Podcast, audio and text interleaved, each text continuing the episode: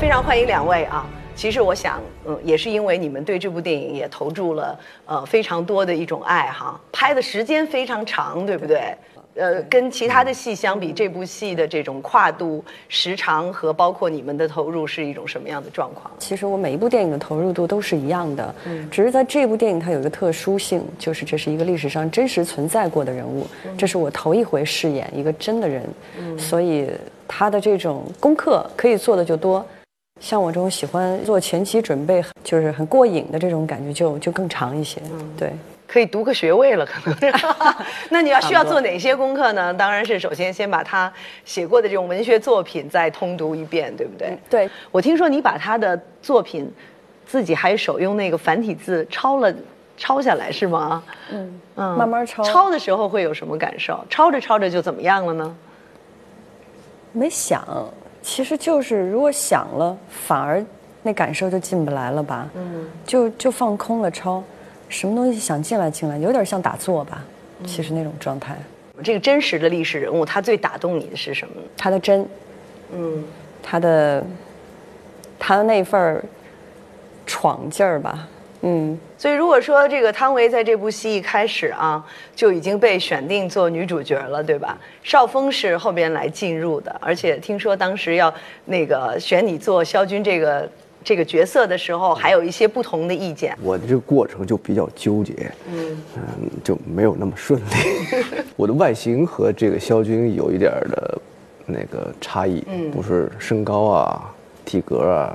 而他的就是原来是个小眼睛哈，三角眼儿是吧？长长相不是特别，不是特别吻合，所以我就尽量避开那些脸谱化的东西。嗯，我不想拿这个来作为一一种限制吧，所以我还是想更自自然的去表达我所创造的这个角色。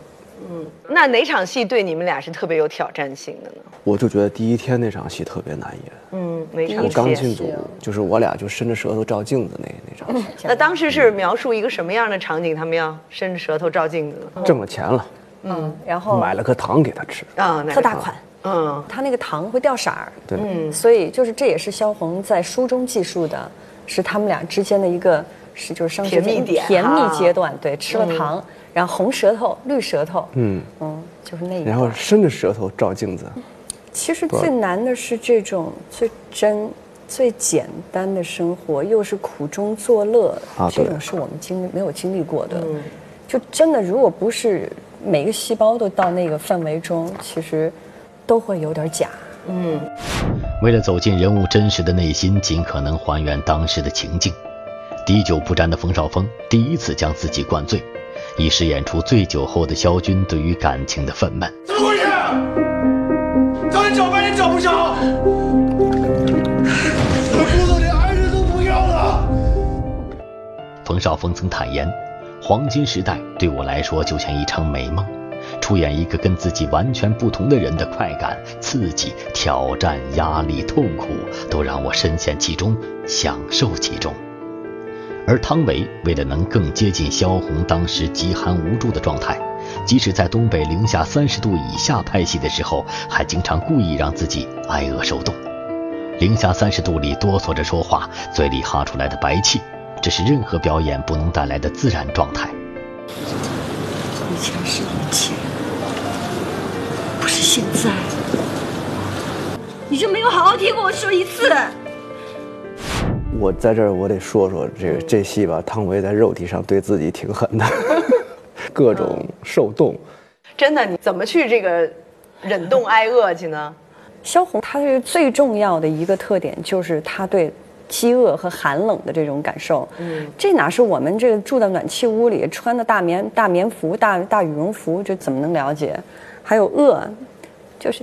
通街到处都是馆子，谁谁会饿呀？嗯，所以这个变成我的就拍摄期间最重要的一刻。嗯，冷就是搁外边，把自己搁外边呗。嗯，就就觉得不哆嗦了，没这个肌肉已经已经好像温暖下来，那就到外面去站一会儿就行了。然后站到觉得冷了，手指僵了，僵到就心脏没结上冰就行。听说你后来为了练这个。对萧红的这个眼神好几天都不跟人说话，是吗？我记得有一天，就是我刚去到那个山西吧，我到了那个地方，我看到了波涛滚滚那个，我特别黄河啊，黄河，黄河，我特别兴奋，兴奋。然后我一见到汤唯，我就哎，汤唯这儿好啊，怎么？他一下子就对我拉着个脸说：“你，你这个状态不对。”我愣了一阵，我就觉得哪儿不对。对，他就觉得我可能到了那个地方，我太兴奋了。然后他这一句话吧，一下子就把我给像泼水一样泼醒了。哦，对。然后你是找你的助手过来跟我借了一本书。我当晚他都没找，他没自己来找我。我当晚我就决决定不再见他了。哦，真的。就那个让助手赶紧把那个书借来。嗯。不见他还得求那个书，嗯，他那个书我都忘带，因为我们经常会背一本那个，就从异乡到异乡的那个书，就我把那段历史再再再好好的看了一遍，我就又感受一下当时这个萧军的这些心情，我就越看越愤怒。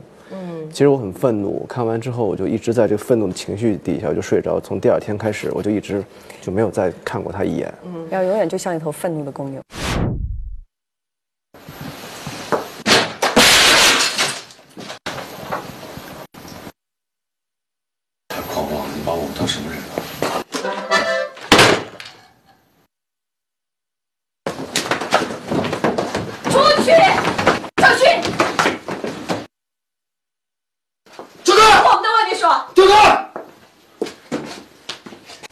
我不知道，对于这么成熟的演员，真的需要这么多天去酝酿一个情绪吗？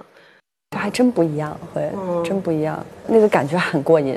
嗯，就是自己沉浸在当中的感觉很过瘾。你过瘾吗？我其实是通过技术确实可以做一些东西出来，但是我觉得我们那个戏的所有的演员都不想用技术。嗯，就是特真诚哈。就大家好像心特齐，嗯嗯，心特齐都是愿意把自己完全放到这个角色里，生活在这个场景里边，感觉那样才自己心里边有种满足感。黄金时代所描绘的那个时代，不仅产生了一批像萧红与萧军这样的热血文学青年，也是鲁迅、丁玲等著名作家的黄金时代。你现在再回头再看，呃，二三十年代、三十年代那个时期的这些青年，他们到底有一些什么东西让今天的人感到有一种向往和这种欣赏？其实你们描绘的是一群这个文艺青年和知识青年的群像，是吧？对，其实这部电影也是这么一个意图的。嗯，黄金时代来源于萧红的她的书中的一句话，但同时这也是描绘的是，就是在那个年代这一群。就是作家的这个黄金时代里面，他们每一个人的就是这么一个众生相，嗯，就他像一个聚光灯扫来扫去，嗯，然后呢，扫到哪儿大家就跟到哪儿，就大家都没定性，就跟着扫，扫完这个灯已经晃了，然后大家还没看清是什么，就啪又跑了，嗯，其实是这种感觉。但是那个年代的人他没有聚光灯，他更多的是自己的性格、自己的那种那种能量的散发。在我们这部电影中，每一个人好像都是在。就拼命的去塑造我们自己的角色，把自己的能量拿出来给这个角色一样，有点像学生时代那种很青春的、朝气蓬勃的，就大家都可自信了，就是在里面。然后就像那一群，就是那个年代的人，那一群作家是一样的感觉。有很多的时间，有很多的空间，我们心无旁骛的去做这么一件事儿，那感觉可好了。你现在回头看起来，觉得那个时候青年可以非常纯粹哈，非常非常纯粹。虽然没吃没喝的，居无定所，然后有各种各样的这种动荡、压力，甚至死亡的威胁，但是他们似乎有对自己要的东西特别有这种理想的这种追求哈。那个年代的年轻，他们就是生活特别贫困，物质特别的。少不像我们现在这个和平年代的生活都好，但他们这个追求和理想的坚持是非常值得我崇拜的。他们就是可以想干什么就干什么，啊，比如萧军，我是一作家，但我想打仗我就去打仗了。嗯，革命的浪漫主义。嗯，其实他们都会从一些很小的事当中去寻找一些浪漫。我觉得其实那时候人比现在浪漫。但是只是你今天这么想，在那个时候人们觉得，哎呀，这什么时候打仗打完呢？可能才是心里想的。我们常常容易把过去给美化所以也许我们现在所想的一切，也许都是错的。嗯。所以每个人有每个人的一个一个自己的文艺范儿，每个人有每个人自己的一个黄金时代。其实，在看的时候，我觉得更多的可以去去寻找一个共鸣吧。就是其实有人也做一个这样的一个比较，说那个时候是时代的洪流，是吧？不同的主义，不同的党派啊，不同。的战壕的两边啊，就是其实年轻人也也必须要去选择，或者很被动的受这个命运的摆布。像肖军、肖火两人刚刚叫到那个牵牛房的时候，压根儿不知道他们是一群地下党人，对啊，压根儿不知道，然后就卷进去了。对啊，你就真的遇到逃难的时候，你就是跟着人潮拥到这儿，拥到西，拥到东南北，就这样的，其实也是很颠沛流离的。但是到今天呢？人们说，其实我们照样也是在各种的潮流里边哈，这今天可能就变成那个经济和商业的大潮，嗯，照样也是把你推的那个东倒西歪的，是吧？对。近些年的汤唯，无论是爱情还是事业，无疑进入了属于她的黄金时代。凭借《晚秋》，她在韩国共获得了十项最佳女主角奖项。Tell me why you say fork？你干嘛要用他的叉子？你回答我呀！你为什么用他的叉子？他的，他的，不是你的。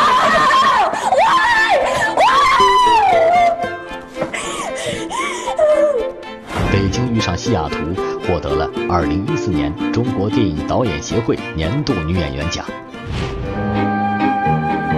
You are single? I'm a single. I'm a single. 周日要去公园，否则我不理你。结束啦！冯绍峰近几年也是凭借《太极》《鸿门宴》《画皮二》《狄仁杰》《后会无期》等作品，演技一步步获得肯定。然而，与同一时代大多数初出茅庐的年轻人一样，回顾两人多年前刚出道时的情景，都免不了一次次被拒绝、被忽视、被否定的经历。而他们在汹涌的市场洪流中，也许都需要坚持自我的定力和抵御诱惑的一份清醒。你们两位从学校毕业出来，然后要呃进入这个影视界一番打拼。其实最初的时候，会不会感觉到自己处于一种非常被动、被选择，然后等待的那样的一种很无望的阶段？有吗？我是零四年毕业，但是我毕业之前正好有一个就是电视剧的机会，我就开始拍电视剧了。然后从那时候开始，我也挺巧，也没多。反正我试多少个组都没用，然后试多少多少回镜，递多少份资料都没用，但是呢，都是一步拍完了，反正下一步就紧接着就来了，就运气挺好的。但是你自己真的想演的，真的能够呃让你能够展现出来的那种机会，那时候也有一种等待吧，也有一种无奈吧。对，其实心下里自己因为一直听人说。电影是怎么怎么样制作的？然后电影电影是两个小时，内容怎么样？自己也看不定，就心里是默默的在期待的。嗯，所以听说有电影的剧组，那时候确实就什么都不干，先去试镜，会那样。对，你有没有印象中比较深刻的被拒绝的那种经历？拒绝是正常态啊。嗯，被拒绝是常态，太正常了。就我我因为我是学美术出身的，所以我我到最后我的习惯性。关注焦点是在你觉得我的简历做的怎么样？看看我的这个平面设计水准是吧？对，所以我我那时候可可可经常性的就会把我的简历再重新 renew 一遍，就重新做一遍。哎，这个简历真的很重要。对，因为人家其实最后选上我去拍电视剧的那几位导演，他们都是看我的简历。看了简历以后不用见我人，直接就定了我。真的吗？早知道我当时就应该早认识你，让你帮我做份简历。合着我。你比如说你怎么做简历？介绍一点那个小贴士。请联系谁谁谁，然后找那个谁谁谁我经纪人，然后就可以来负责我我来帮忙做简历，是这意思吗？不是这意思。感情以后没人找我演电影，我可以去做简历。哎呀，早认识你，你当时的简历能给我描述一下，你要做的做成什么样的？为什么人家看简历绝对是最高规格排版啊，然后文字啊，那个空格、标点符号啊，我特别享受这种，就可细致活儿去做那么一点一点一点的那种。所以下次邵峰也可以在，当然像邵峰现在也并不需要了，但是邵峰遇到了一个很大的问题，邵峰的这个其实挣扎的时期哈，比他多多，比他长是吧？比他长多了。等到这个所谓大红大紫演这个宫的之前，你都已经做了毕业了有。七八年了吧？我记得我都拍了四五十部电视剧了，那时候。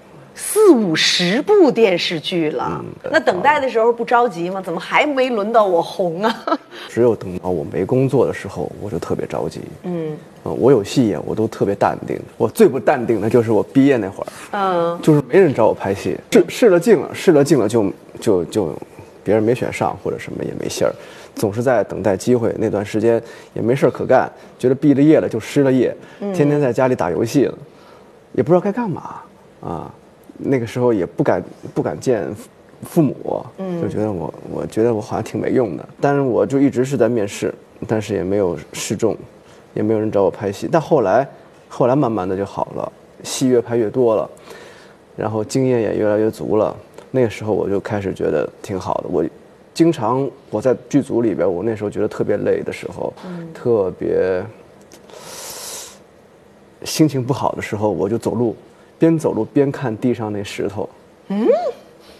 啊，看着石头我就有种满足感。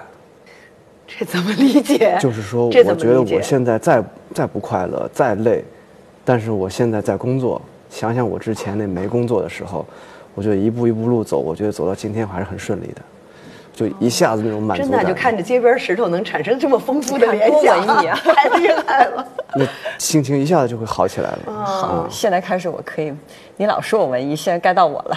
对，看石头去，看石头去。身为演员，能成为聚光灯下的宠儿，固然是一件欣喜的事。然而随之而来的期待与挑剔，往往又会成为他们无形的压力。在成名前，冯绍峰尽管已出道十多年，有着四五十部作品，但是直到二零一一年热播的《宫》，才真正让他尝到一夜爆红的滋味。如今身处黄金时代的汤唯和冯绍峰，回首这些年来潜藏在名利背后的压力，会有哪些感悟？这个汤唯，你觉得你的这个事业发展的这个过程当中，你最迷惑的是什么？什么阶段？最迷惑的时候是工作最多的时候。嗯，因为我自己是一个挺容易知道我想去干嘛的人。其实只要问自己一句：“哎，你现在想干什么？”其实问一句，自己心里蹦出来第一个答案，那就是了嘛？嗯。但是在拍戏的时候一忙，然后要顾及到很多，然后呢，有些东西也是，嗯。自己不想错过一些好的角色也好，一些自己应该已经有的责任也好，所以这一一情况之下，反而会出现一些迷茫的状态，会觉得我这样忙忙对吗？你觉得人应该不那么忙才对，是吗？嗯，那是一种什么样的生活方式？你觉得是最好的？工作了以后有时间去沉淀，沉淀完想完想明白了，知道问题在哪儿了，然后也差不出差不多。呃，想试一试这个悟出来的对不对的时候，然后又接了一个工作，然后再想，是这么一个节奏吧？嗯嗯，而不是文艺女青年的节奏。文艺女青年，但是我发现这个汤唯身上某种跟萧红像的，就是她好像很脆弱哈，但是她在关键时刻有非常大的勇气做出这个与众不同的选择。你觉得你你自己内心是不是也有一种叛逆的这种力量？好奇心强吧？是吧？对，然后又反应又又慢。嗯，对，我属于反应迟钝那种。那时候要去演这个李安导演的呃这部电影的时候，你只踌躇很久吗？很犹豫吗？还是你一时间就拿定主意要演的？要非常有挑战性。应该说是我第一次见李安的时候，我们什么都不知道，我没有我们的。就试戏的剧本都是假的，嗯，然后第一次见他的时候，就是等于是第二次面试，那那个时候其实什么都没有，也不知道人，但是我就是在跟李安的聊天过程中，嗯，然后在导演的眼睛里看到那些东西，就是让我看到了一种，嗯，他可以可以看透我所有的人生，看透我所有的思想，我能感觉到在他这里，我觉得我能获得很多很多很多的。知识或者能量，嗯，那一瞬间我就心里就想，要是能和他工作就好了，嗯，就是这么没有了，嗯。那包括在后边相对沉寂的这段时间，你会觉得很委屈，或者是自己不知道该怎么办吗？我就问我自己今儿想干嘛？就像我大学的时候，我记得大三那会儿，我我我突然觉得，哎，我在大学里干嘛呢？我不知道我在这儿做什么。我就问自己一句话，哎，唐来今儿个想干嘛？然后我说，嗯，我就脑袋蹦了，我想学开车，然后我就去报名去了。就是我就是用这种方式来过我的那个，就是我的我自己的时间的。其实那也后来到呃英国去了一段时间，嗯，就是英国也是这个戏剧非常繁荣的这样一个地方。那你觉得那一阶段给你带来一种什么新的感受？让你对自己有什么新的了解了？我的世界变大了，我看到了各种嗯各种文化，完全像一个外星人一样，我觉得自个儿。在那地方，到一个外星球一样，反正什么事情就是应接不暇，有点各种事情在身边，每天各种发生。那时候会觉得自己遇到的问题其实也不算个什么事儿哈。更主要的，其实还是觉得这个生活特别过瘾。我是个慢半拍的人，嗯，慢到我自己都没想到会这么慢，就是反应迟钝。从小我妈妈就老说我，我来北京之前，我妈送我上学，那天他就说了一句话，他说：“唐维啊，妈就怕你那个，怕你傻。” 就是这个，我我我我自己也知道，但是我觉得没什么不好的。嗯嗯，人不需要那么精明哈。当外界的一切不尽如你意，甚至是你觉得自己无法去掌控的时候，你觉得你心里那个定海神针是什么？我觉得其实外界不太影响得了我，因为因为每个人都有自己的一个理想、一个愿望，然后我觉得可以更加专心的去去做自己想做的事情。当下的中国电影市场，一方面终端急剧扩张，观众越来越多。另一方面，急功近利的商业电影又层出不穷。汤唯和冯绍峰会如何看待中国电影业的这一局面？其实不太公平，我觉得应该给愿意去看文艺片的人，其实一个更加纯净的一个环境。当然，我也不希望现在的就是以后的市场都是唯票房论，就是胜者王，败者寇。身为演员的他们，又会如何贡献一己之力，打造属于中国电影的黄金时代？我们是有信心，因为我相信经典始终会是经典。关键是在于我们自己的选择吧。我觉得会有一个变化的过程。广告之后，请继续关注杨澜专访演员汤唯、冯绍峰，探寻黄金时代背后的深远情怀。在中国的票房节节高升啊，也是一个中国电影的黄金时代。你们在这个时代里，呃，看到了一些什么样让你们不喜欢的东西吗？这个黄金时代会给你们这一代演员带来些什么？现在大家都是去看的是可能娱乐市场比较庞大一点，那大家都会希望能够在利益上、经济上能够节节高升。嗯，这个我们都能理解。但是非常遗憾的是，就是比如说，在国外都有艺艺术院线，其实我真的一直在想这个事儿：为什么中国就只有那么两家是电影资料馆，其他就没有了？所有的电影就只能到一个影院里去。那我在想，就好像说。有些人就是你要选选选看文艺片的人和选看娱乐片的人，就都得进同一家影院，就变成像那进一家餐馆，本来是吃素的，结果被那香味一，就可能心意不定，夸也就过去，跟着就吃就不吃斋了。嗯，就相当于是其实不太公平。我觉得应该给愿意去看文艺片的人，其实一个更加纯净的一个环境，就是像国外那样，能够有一家影院，你想看的时候安安静静走进去，一两个月的时间都能看，都能继续去选择。那这样的话，其实是每个人都有一个更更加完善的平台去做一个比较好的选择吧。就就有些时候，我就是在，所以我我们我们这部电影其实，你有点担心吗？嗯，说不担心是真是假的，但是我们是有信心，因为我相信经典始终会是经典，它是有它的经典意义的，就是存在有最经典存在的这个意义的。邵峰呢？你呢？嗯，你觉得呢？就现在电影市场这么繁荣，我相信不同的这种热钱也都在往这个圈子里投。啊，各种的脚本或者粗制滥造，或者是精益求精，也都会混为一谈，可能都会呈现在演员的面前。各种各样的票子会砸到你的面前，这时候作为一个演员来说，你你会有什么样的担心？呃。其实市场好呢，这也是个好好事儿、好现象，就意味着电影有更多的机会啊，演员各方面都会有更多的机会。那关键是在于我们自己的选择吧，自己选择。我一向还是以自己所爱为为首选，嗯，不太会去考量这是个商业片或者这是个文艺片，它会有太多的票房。我觉得这票房呢，嗯，可能是老板们。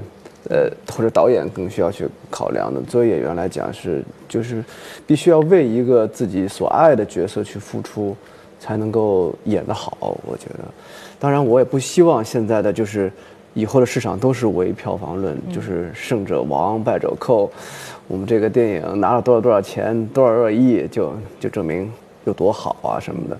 我觉得会有一个变化的过程。